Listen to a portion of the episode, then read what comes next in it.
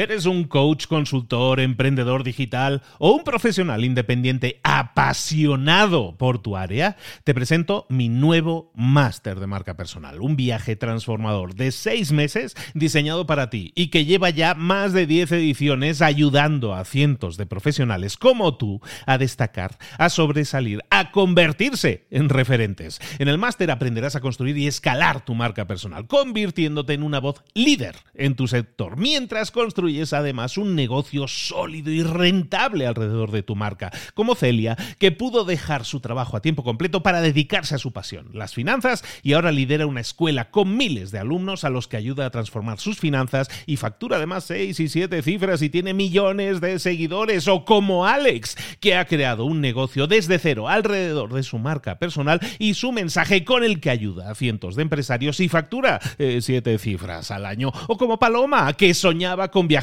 por el mundo y que ahora vive como nómada digital con cientos de miles de seguidores y más de 17.000 alumnos. Gracias al máster, su sueño pasó de ser una idea a una realidad rentable y reconocida.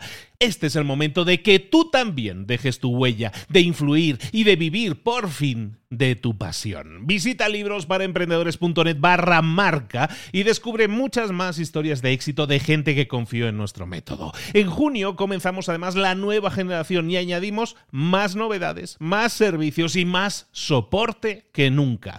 Únete a la élite de profesionales que ya están cambiando sus vidas. ¿Estás listo? ¿Estás lista para desarrollar tu marca personal y ser nuestra próxima historia de éxito? Pues visita librosparaemprendedores.net barra marca y comencemos. En la sociedad actual, las empresas que siguen adelante, las empresas que se adaptan rápidamente y que superan los problemas, son aquellas que son capaces de realizar, de implementar cambios a largo plazo. Las empresas más exitosas, por lo tanto, dependen de sus líderes, de los líderes que van a ejecutar esos cambios, que van a liderar esos cambios. Si tú quieres ser un líder capaz de cambiar una empresa, de generar cambios a largo plazo, de liderar todo ese cambio. Entonces te interesa muchísimo el libro que vamos a analizar hoy. Se llama Al frente del cambio en la edición española. Se llama Leading Change. Está escrito por el señor John Cotter, profesor de Harvard, de la Escuela de Negocios de Harvard. Y es el libro que vamos a ver aquí ahora en Libros para Emprendedores y más. ¡Comenzamos!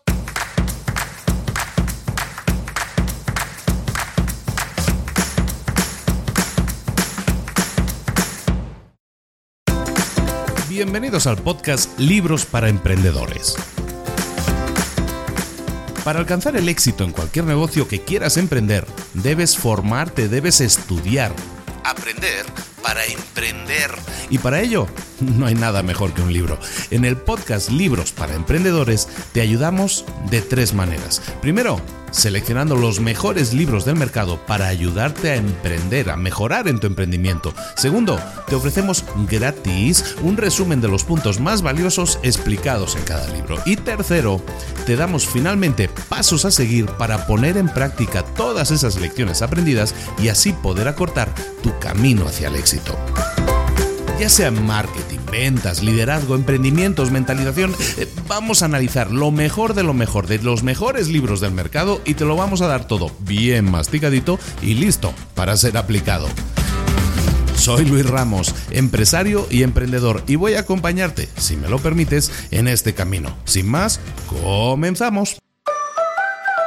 Muy buenas a todos, esto es Libros para Emprendedores. Aquí estamos de nuevo trayéndote un libro que yo creo que te puede ayudar muchísimo, que te puede servir como guía, pero recuerda, simplemente esto es un análisis, un resumen, y simplemente es un acercamiento a un libro que a lo mejor no conocías. En este caso es un libro que está traducido en español, difícil de conseguir, está descatalogado, pero es un libro del año 1998, publicado por un señor que se llama John Cotter, que es uno de los grandes en el tema del liderazgo, sobre todo en, en temas de transformación organizacional y cultura corporativa corporativa. Tiene escritos eh, montones, montones de libros que hablan de toda esta temática y su mayor éxito, su mayor libro es este libro del año 98 que tiene una reedición reciente de hace, reciente, hace 10 años, pasa el tiempo, pero eh, que te acerca todo eso que significa realizar cambios en una empresa. Entendiendo que los cambios en una empresa siempre son un esfuerzo colectivo, no es un esfuerzo que va a realizar una persona, pero esa persona tiene que ser el líder que ejecute ese cambio. De ahí el título de Leading Change, que la,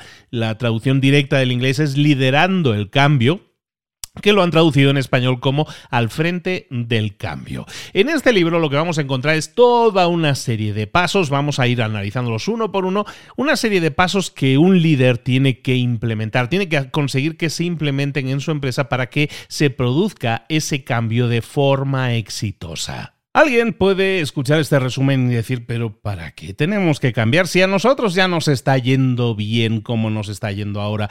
Realmente tenemos que entender que el cambio es parte, es parte inherente de lo que es una empresa y en el mercado actual en el mercado actual en que las cosas cambian de forma rápida, si tú no te adaptas al cambio, si tú no generas un cambio, si estás constantemente con una cultura del cambio implementada, si no lo tienes, entonces te va a ser muy difícil permanecer de forma competitiva en ese mercado o responder ante amenazas de forma efectiva o aprovechar nuevas oportunidades que puedan aparecer en el mercado. Por lo tanto, la adaptabilidad, el adaptarse al cambio pensando en el largo plazo es algo totalmente necesario. Es más, es totalmente indispensable. Entonces vamos con el primer paso que un líder tiene que implantar en su empresa para liderar ese cambio. Lo primero que vamos a hacer es desarrollar una sensación de urgencia, el sentimiento de urgencia. Cotter nos escribe en el libro que el primer paso siempre para una transformación en una organización es generar ese sentido de urgencia, entender que la empresa entienda, que el grupo de personas entiendan que el cambio es deseable, que es necesario, que es una cuestión de supervivencia. Desarrollar esa sensación de urgencia es crítico porque nada va a cambiar en tu empresa si la gente siente que la transformación no es necesaria, que no tiene sentido, que es una pérdida de tiempo. Eh, mucha gente, muchas empresas entran en esa situación que en el libro hablan, que es la complacencia. La complacencia es el estar cómodo en la situación que estamos ahora. Si ya me va bien, ¿por qué voy a cambiar? Que decíamos antes, ¿no? Entonces esa complacencia es un primer obstáculo que un líder del cambio necesita superar. Si tú te enfrentas a un entorno que es complaciente, que no desea cambiar, la gente está en esa, en esa negación continua de que no existen problemas y la cosa va suficientemente bien. Entonces nunca se podrá instaurar ese sentido de urgencia que nos va a permitir reformar una empresa. El problema de la complacencia, sin embargo, no es tanto un problema de actitud, sino un problema de no ser capaces después de reaccionar cuando aparezca una crisis. ¿Por qué? Porque muchas personas que son complacientes en su empresa, que dicen, no, yo, ¿para qué voy a cambiar si no me va mal la cosa? Eh, lo que están haciendo es adaptarse de forma negativa al entorno. Y entonces, ¿qué pasa cuando llega una crisis? Esa empresa no sabe mm, responder de forma efectiva. ¿Por qué? Porque está en modo complacencia, en modo pasivo, ¿no?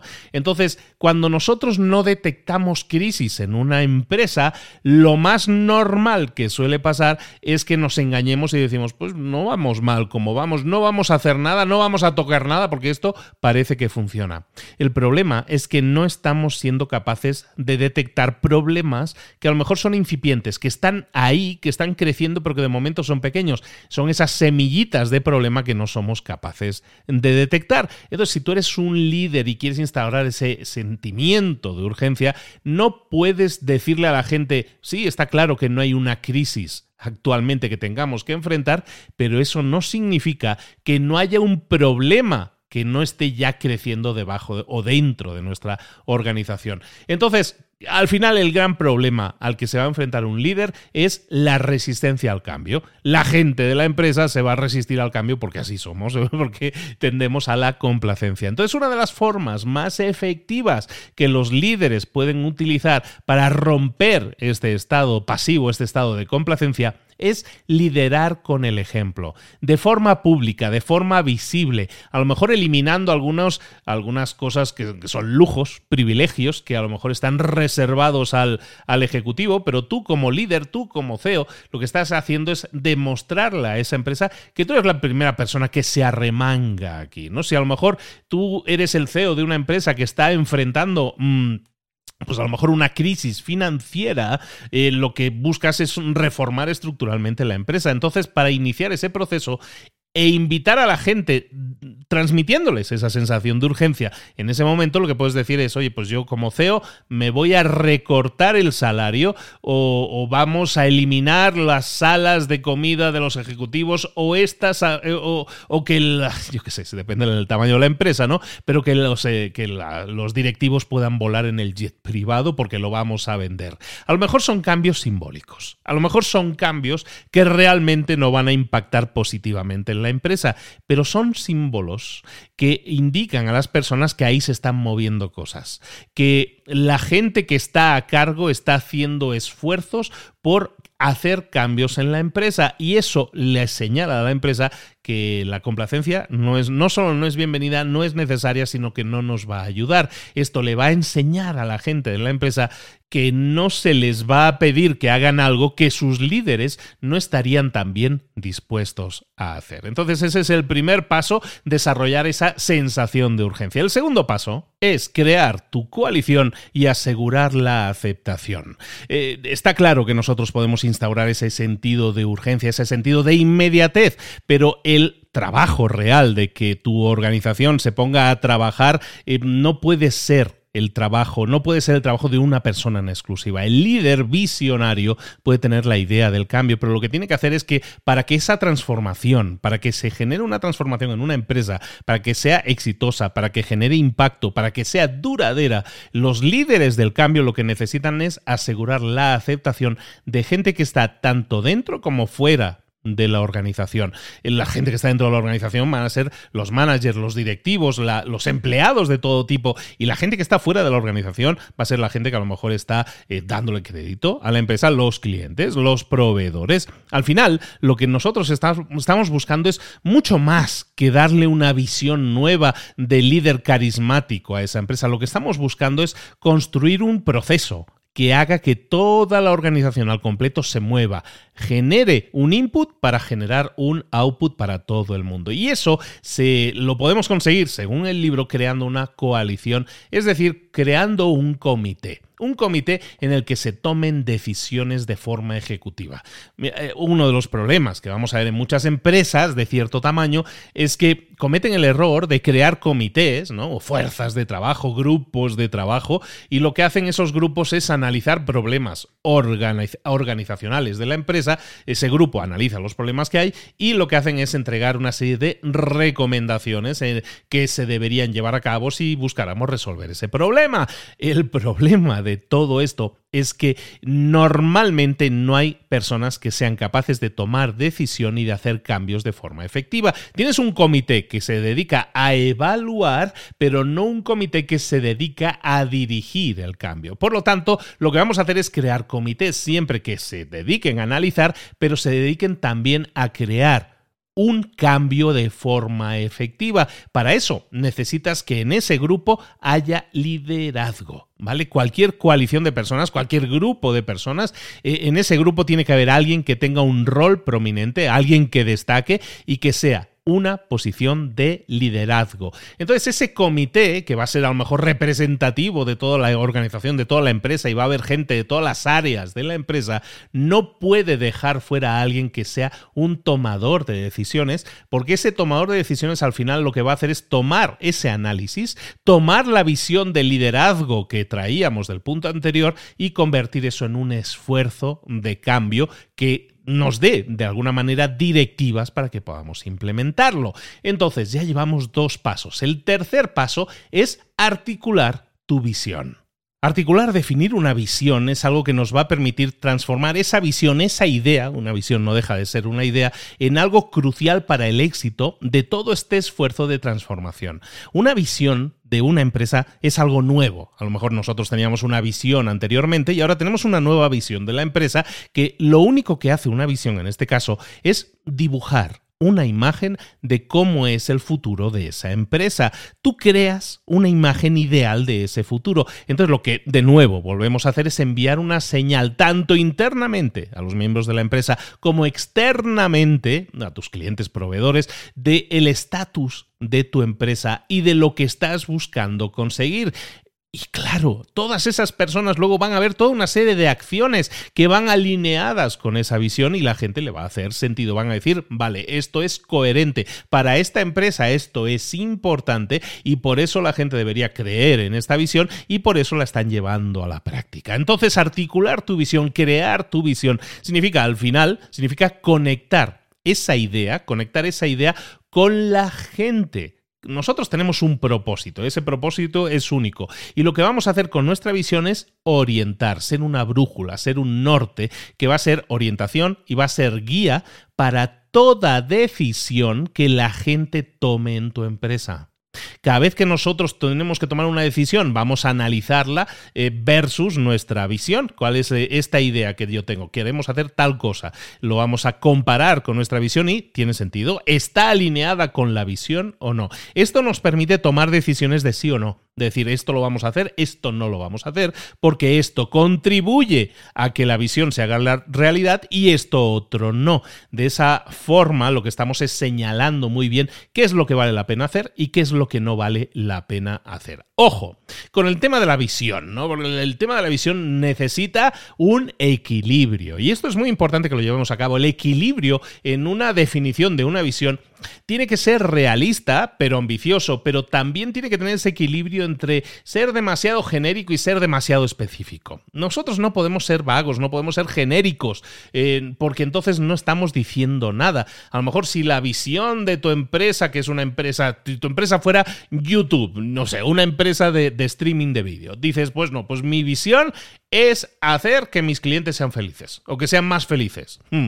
Bueno, pues esto no está ofreciendo a tu equipo, a tu empresa, no le está ofreciendo ningún tipo de guía, no es una brújula. Hacer más felices a mis clientes, sí, está bien, es bonito, suena muy bien, pero realmente esto a tus empleados no les va a ayudar a comportarse de una determinada manera o a tomar una serie de decisiones basado en esa visión por lo mismo, si nosotros hacemos una visión, esta era muy genérica, si hacemos una visión demasiado específica, ¿qué es lo que puede pasar? Pues que a lo mejor esa misma empresa, ese mismo YouTube, por ejemplo, esa empresa que transmite vídeo, dice, no, pues nuestra visión ahora va a ser más específica. Nuestra visión es proveer de contenido vía streaming, eh, sobre todo para un determinado perfil de, población media alta, ofreciendo un 60%, un 60-40% ratio de contenido original licenciado y por 8 8,99 al mes, definición estándar y por 13,99 al mes, alta definición y si pagas extra eh, vas a tener esto sin anuncios.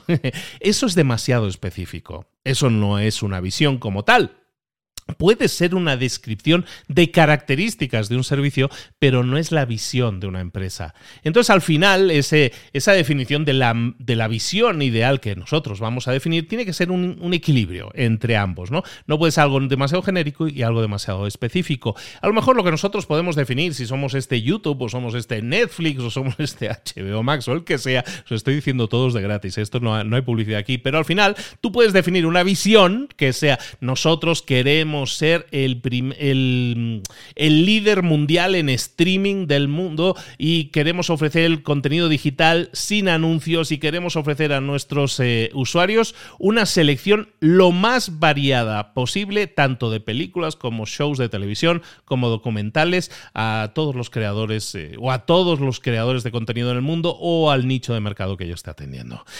En definitiva, nuestra visión de repente se, no, no, es tan específica ni es tan genérica, pero se convierte en una brújula. Si yo estoy diciendo en mi visión, no, pues vamos a ser el líder mundial de streaming, vamos a ofrecer contenido muy variado de películas, de shows, de documentales y lo vamos a hacer sin anuncios en nuestra versión premium, pues a lo mejor lo que estamos haciendo es definirle a nuestros empleados que esa visión requiere para cumplirse de unas determinadas cosas y eliminar otras determinadas cosas. Es decir, nos está ayudando a tomar decisiones. Entonces ese primer paso, ese siguiente paso, el tercero era articular tu visión. El cuarto paso ya será vender tu visión. Y es que si revisamos todos los pasos que hemos llevado a cabo hasta ahora, primero hemos desarrollado una sensación de urgencia, de que es necesario realizar ese cambio. Luego hemos, hemos concretado un equipo que sea creíble y que sea empoderado, ¿no? Esa, esa coalición, ese equipo que va a liderar todos los esfuerzos del cambio. Ya tenemos a la gente que va a liderarlo. Ahora, hemos articulado una visión clara y específica que nos va a servir para que la gente que tenga que tomar decisiones las toma de la forma adecuada. Entonces, ¿qué nos queda ahora? Nos queda vender esa idea. Ya tenemos todo listo, tenemos que vender esa idea de cambio a toda la organización, a toda la empresa. ¿Qué sucede? Que cuando llegamos a este punto es tan complejo o la escala de cosas que hay que hacer es tan grande que la gente eso le da miedo y, no, no, te compra la idea, básicamente. Entonces, esto no se puede atribuir a que la gente no se ponga la camisa o la camiseta o la playera de la empresa. Esto se puede atribuir a que la gente tiene una resistencia natural al cambio. Las personas nos resistimos al cambio, tendemos a, asirnos, a agarrarnos siempre al sitio en el que estamos, ¿no? Yo me agarro más a la silla para no moverme, ¿no? ¿Cómo podemos liderar entonces ese cambio? ¿Cómo podemos vender nuestra visión eh, como líderes de cambio? Como líderes de cambio lo que vamos a hacer es, sobre todo, evitar la jerga. Muchas veces los líderes del cambio buscan a lo mejor porque tienen un conocimiento más, eh, más, eh, más preciso de las cosas, pero tienden a utilizar la jerga, ese lenguaje técnico, eh, demasiado técnico muchas veces, o muy específico de la industria en la que esa empresa esté trabajando.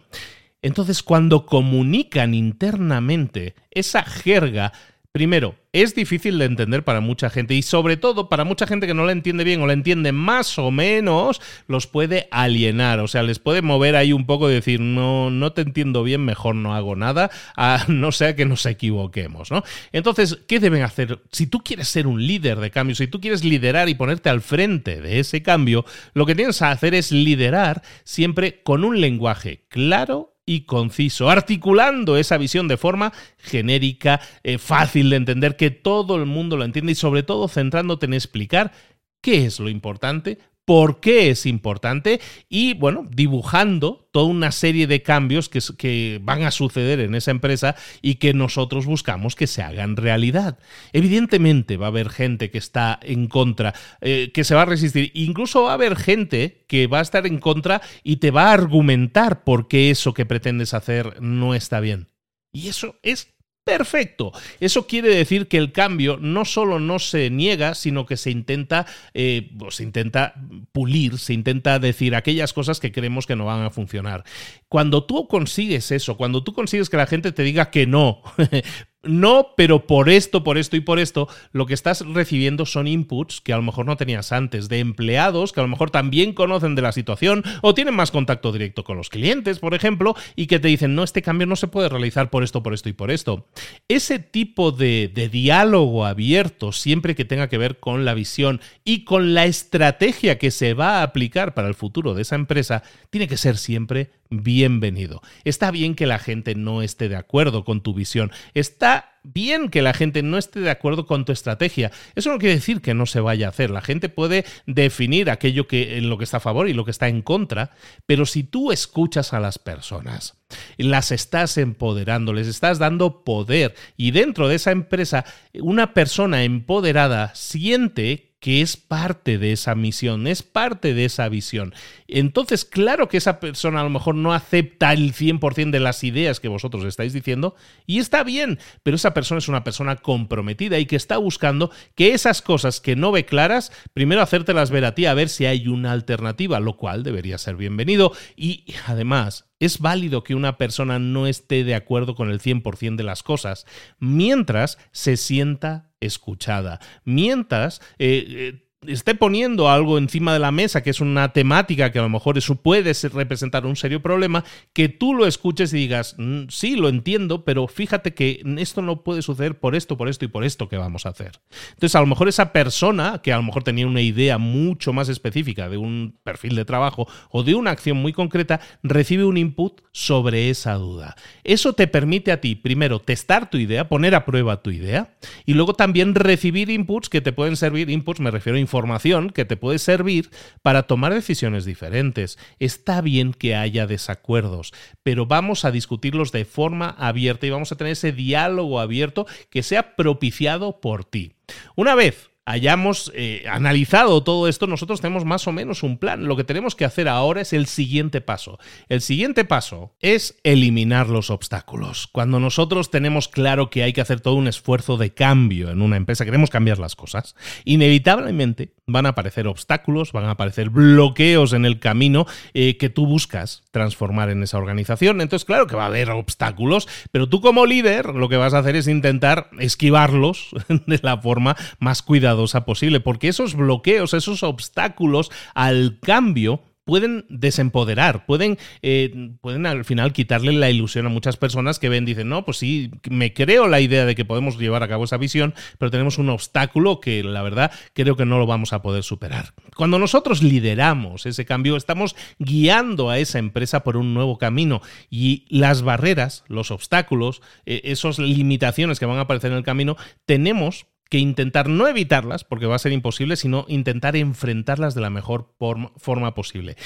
Ojo, porque aquí lo que nos puede pasar es lo siguiente. Puede que el problema, los obstáculos estén dentro de la propia empresa. Puede ser que el obstáculo sea jefes o managers o directivos que se interpongan, que se opongan al cambio, o puede ser que la estructura de tu empresa sea mm, deficitaria, no esté, no esté cubriendo todas las casuísticas, o puede que lo que le falte a la gente es entrenamiento, no, no tiene el entrenamiento adecuado.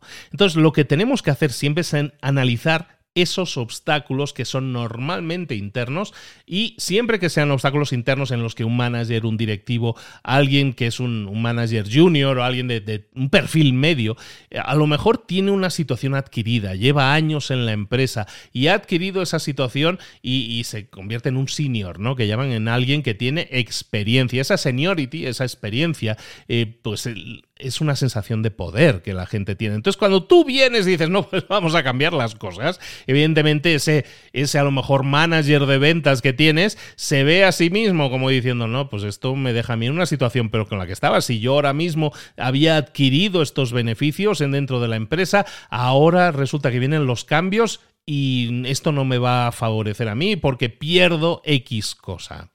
Eso va a suceder. Entonces, nosotros como líderes del cambio, ahí solo tenemos una opción. Tenemos que enfrentar esos problemas, esos obstáculos, lo antes posible en el proceso de cambio. Tienes que decirle a esas personas qué es lo que se espera de ellos por el bien de la empresa. Y si esas personas no están, no están dispuestos a subirse a tu tren eh, y lo que van a hacer es seguir lanzándote obstáculos y problemas, entonces vas a tener que reemplazarlos.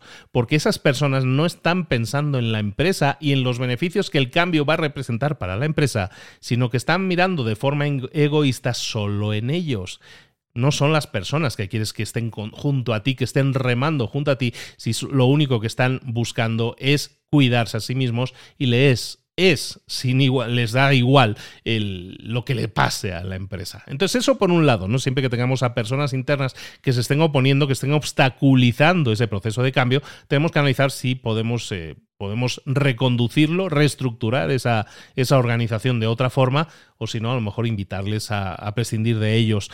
Por otro lado, decimos que también, recordemos, estamos hablando en este punto ahora de eliminar bloqueos, de eliminar obstáculos sin duda, uno de los obstáculos principales que nos vamos a encontrar es que la gente con la que trabajamos a lo mejor no tiene el entrenamiento necesario para que esa transformación organizacional tenga éxito. A lo mejor tú quieres realizar una serie de cambios y necesitas a una serie de empleados que tengan este determinado perfil y resulta que no tienes ninguno de esos empleados con ese determinado perfil. Entonces, si tienes a personal, pero tienes a personal que no está cualificado para implementar ese cambio, lo que tienes que hacer como organización es formarlos. Hay una serie de hábitos que los empleados van adquiriendo con el tiempo, con los años, y esos hábitos cuestan mucho de cambiar. Yo siempre he hecho las cosas así, ¿por qué voy a hacer las cosas de forma diferente? ¿no? La típica frase. Bueno, lo que tenemos que hacer es reemplazar esos hábitos con buenos hábitos o con hábitos que nos permitan que esa persona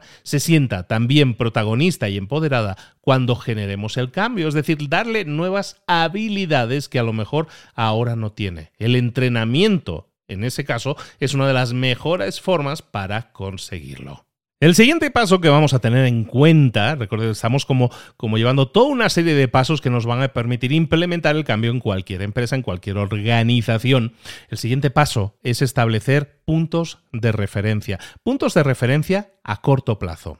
Y aquí es muy interesante porque normalmente en una empresa, cuando tú estableces un cambio, los cambios no se producen en tres días o en tres semanas o en tres meses. Normalmente un esfuerzo de cambio en una empresa, el cambiar de rumbo una empresa, a lo mejor nos puede llevar varios años. ¿No? Entonces ese esfuerzo en varios años necesita construirse a través de una serie de metas intermedias. Nosotros no podemos definir y tenemos que llegar a este punto B, ¿no? Estamos en el punto A y queremos llegar al punto B. Si ese cambio, si ese proceso de cambio de llegar al punto B representa varios años, la gente se puede sentir desilusionada porque muchas veces no ve un avance tangible cuando las metas son a demasiado largo plazo. Entonces no pueden, eh, no pueden tener reconocimientos, no pueden, no pueden celebrar nada porque parece que no, no haya nada tangible que nosotros podemos decir ha habido un avance. Entonces para eso lo que nosotros vamos a hacer siempre es establecer toda una serie de metas intermedias, de puntos de referencia que nos van a permitir decir tenemos que llegar en este primer trimestre, tenemos que llegar a este punto. En este siguiente trimestre a este punto y a este y a este y a este. Y vamos construyendo nuestro camino a, a base de mini metas que hagan que la gente pueda sentir que, oye, sí, estamos creciendo, estamos avanzando, estamos cada vez más cerca. Eso significa que tenemos que llevar un registro de los avances.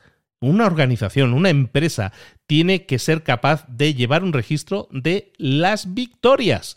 Muchas veces el trabajo de los managers, de los directivos, tiene que ser el trabajo de guiar o de estar pendiente de la gente y de la gestión de la implementación de la estrategia de cambio.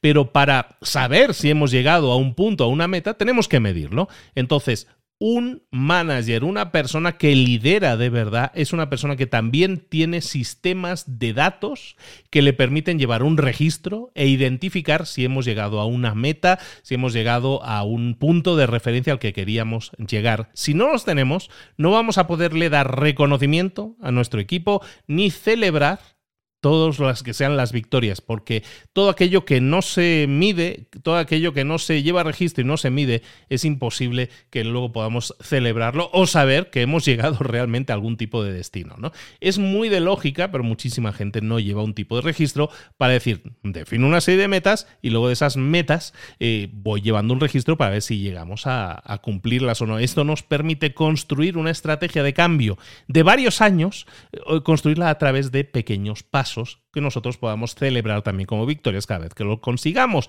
Recordemos que cuando el proceso es un proceso largo de cambio, mucha gente necesita esa celebración de victorias a corto plazo, porque si no, mucha gente se puede, se puede bajar del tren puede volver a la complacencia si no tenemos cuidado. Y como líder de cambio que eres, es crucial que no dejes que estas actitudes eh, invadan a la organización. Entonces tenemos que tener siempre la gasolina puesta y el turbo disparado para que la gente siempre tenga el pie puesto en el acelerador y sigamos hacia adelante. El último paso que vamos a ver es el del cambio en la cultura.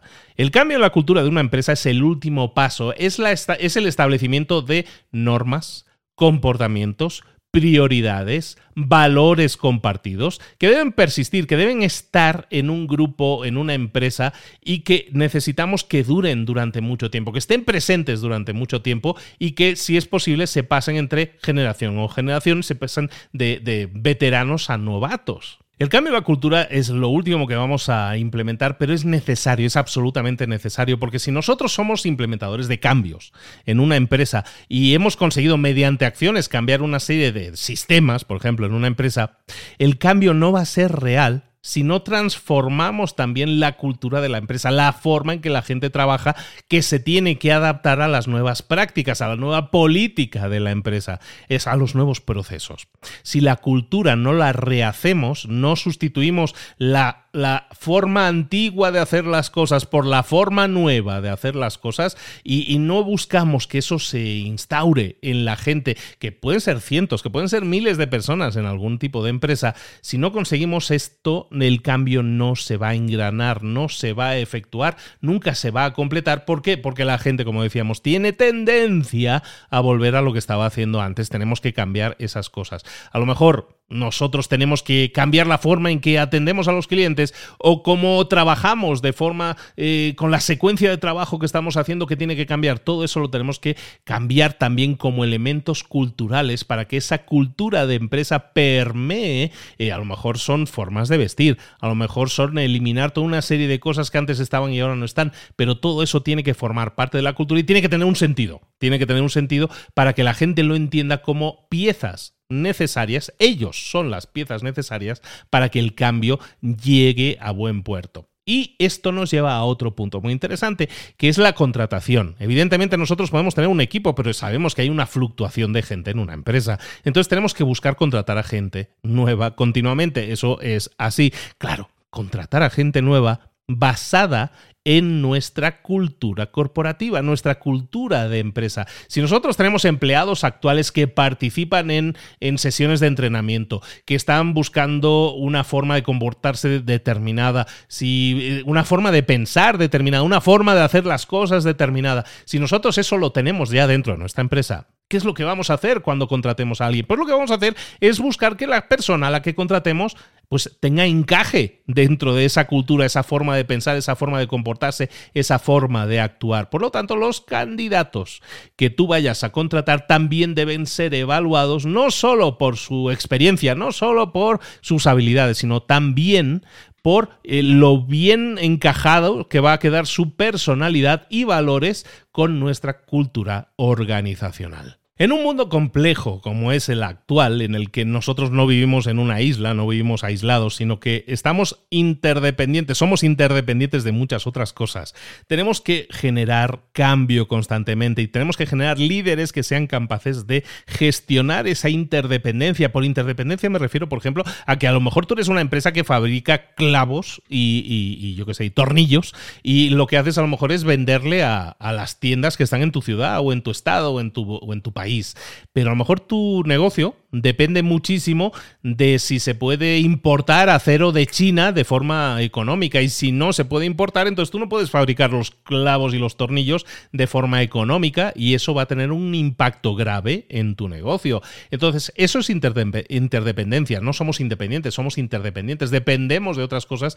en este caso que son otras organizaciones o eventos de una magnitud o una escala mucho más grande, pero que nosotros nos vemos afectados por ellos. Entonces, tenemos que estar siempre siempre aplicando cosas que van a ser correcciones para aquello que sucede fuera de nuestra empresa, pero nuestra empresa se ve afectada por ello. Es importante que tengamos, por lo tanto, esta capacidad de cambiar, de adaptabilidad, crear una nueva serie, una nueva generación de líderes que entiendan esta interdependencia de las cosas, no solo a nivel global, es decir, sí, que ha subido el acero en China, ¿qué vamos a hacer? No, vamos a buscar alternativas. Eso es interdependencia a nivel externo pero también interdependencia a nivel interno. Nosotros podemos tener una empresa y una empresa moderna hoy en día le da a la gente la oportunidad de convertirse en líderes. Tiene que haber un camino para que cualquier empleado pueda llegar a ser algún día CEO de esa empresa. Tenemos que crear ese camino, esas líneas. Y luego también entender que un líder dentro de una empresa va a ser interdependiente con otras áreas.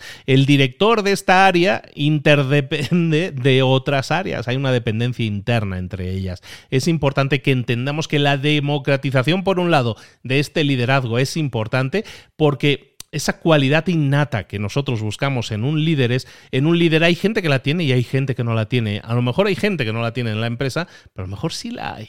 Y a lo mejor cortándole las alas hay historias, muchas historias de aquel, aquella persona que empezó como botones en un hotel y terminó como director del hotel, ¿no? ¿Por qué? Porque hay un camino válido para que la persona eh, que tenga el cargo con menos responsabilidad puede llegar algún día a tener el cargo con mayor responsabilidad.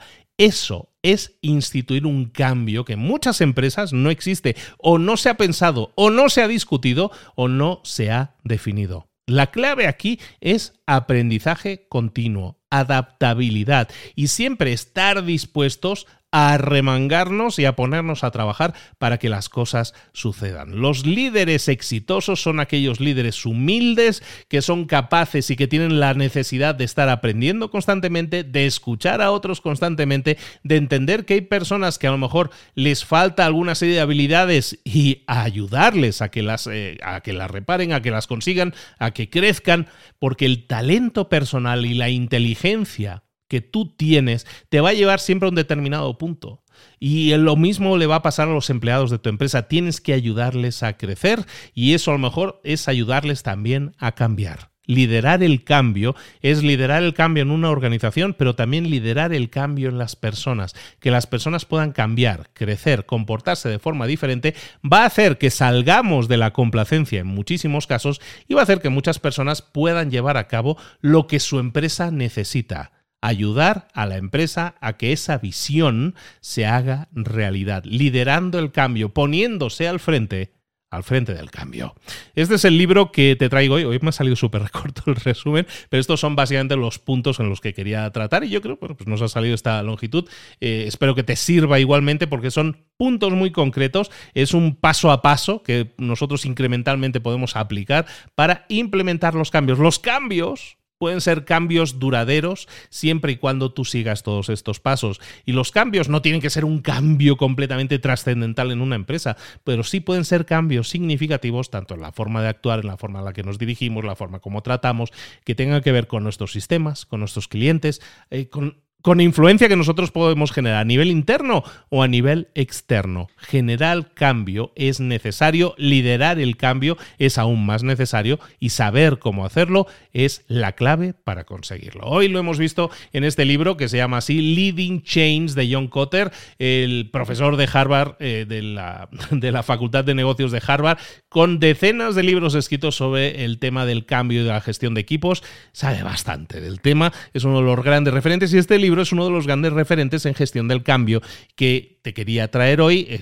sé que es mucho más técnico, es mucho más para empresas, pero ¿y si le dieras una escuchada a este, a este episodio? pensando que a lo mejor en tu caso que no tienes empresa, a lo mejor lo que tendrías que estar haciendo es liderar el cambio de, de tu perfil de trabajo, de la forma en que estás enfrentando el trabajo como forma pasiva, de forma eh, acomodada y buscar crecer también como persona. ¿O qué pasaría si volvieras a escuchar este episodio y dijeras, no, a lo mejor lo puedo aplicar a cambios que quiero realizar en la forma en que nos comportamos en, casa? A nivel familiar, una familia es una estructura de personas en la que hay unas personas con responsabilidades, unas determinadas responsabilidades.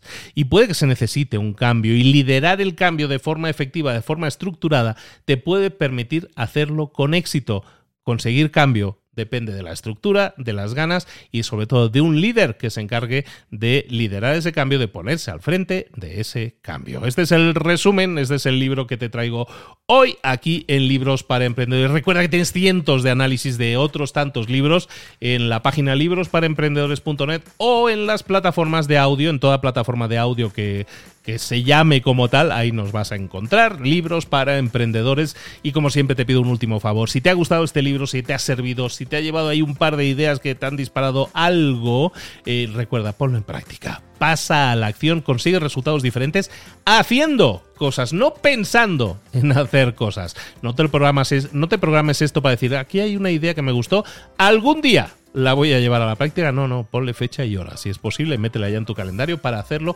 eh, de forma efectiva algo que vas a realizar, una acción que vas a llevar a cabo. Un último favor, recuerda si me escuchas en Spotify, Apple Podcast, Evox o compañía, en cualquiera de estas plataformas tienes la opción de votar, de dejarme cinco estrellas, dejarme comentarios, que también intentamos leerlos todos, sobre todo dejarme cinco estrellas en, estas plataformas. No es que me sirva a mí para mi ego, pero sirve para que el posicionamiento del podcast sea mejor y más gente lo descubra. Entonces, si puedes compartirlo con otras personas y recomendarlo, te lo agradezco. Y sobre todo también, si me puedes dejar 5 estrellas en, si te vas ahí, haces clic en libros para emprendedores, que es el nombre del podcast, ahí vas a ver que te aparece una paginita y debajo unas estrellas. Ahí haces clic y me dejas cinco estrellas. Si es que te ha gustado, si no te ha gustado, no me dejes cinco estrellas, no pasa nada. No, no es obligatorio, pero sí deseable. Sí me gustaría que así fuera. Muchísimas gracias a todos por la atención, a todos los que me hayan dejado estrellitas también y a los que no, también por haberme dedicado su tiempo, haber escuchado esto y espero que hayamos plantado una semillita que pueda generar ese cambio que muchas personas necesitan en su empresa y muchos también en su vida. Ojalá y así sea. Soy Luis Ramos. Esto es Libros para Emprendedores. Te espero la próxima semana con un nuevo libro aquí. Nos vemos. Hasta luego.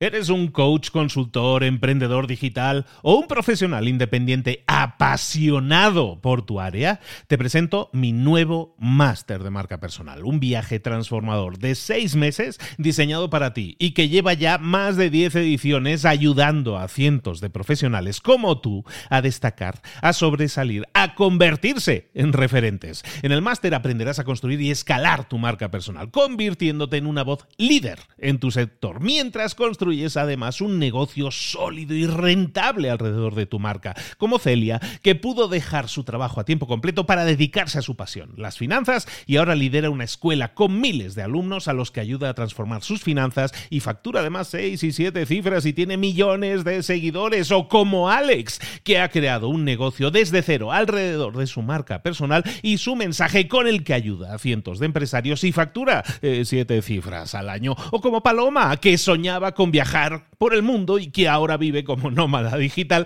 con cientos de miles de seguidores y más de 17.000 alumnos. Gracias al máster, su sueño pasó de ser una idea a una realidad rentable y reconocida.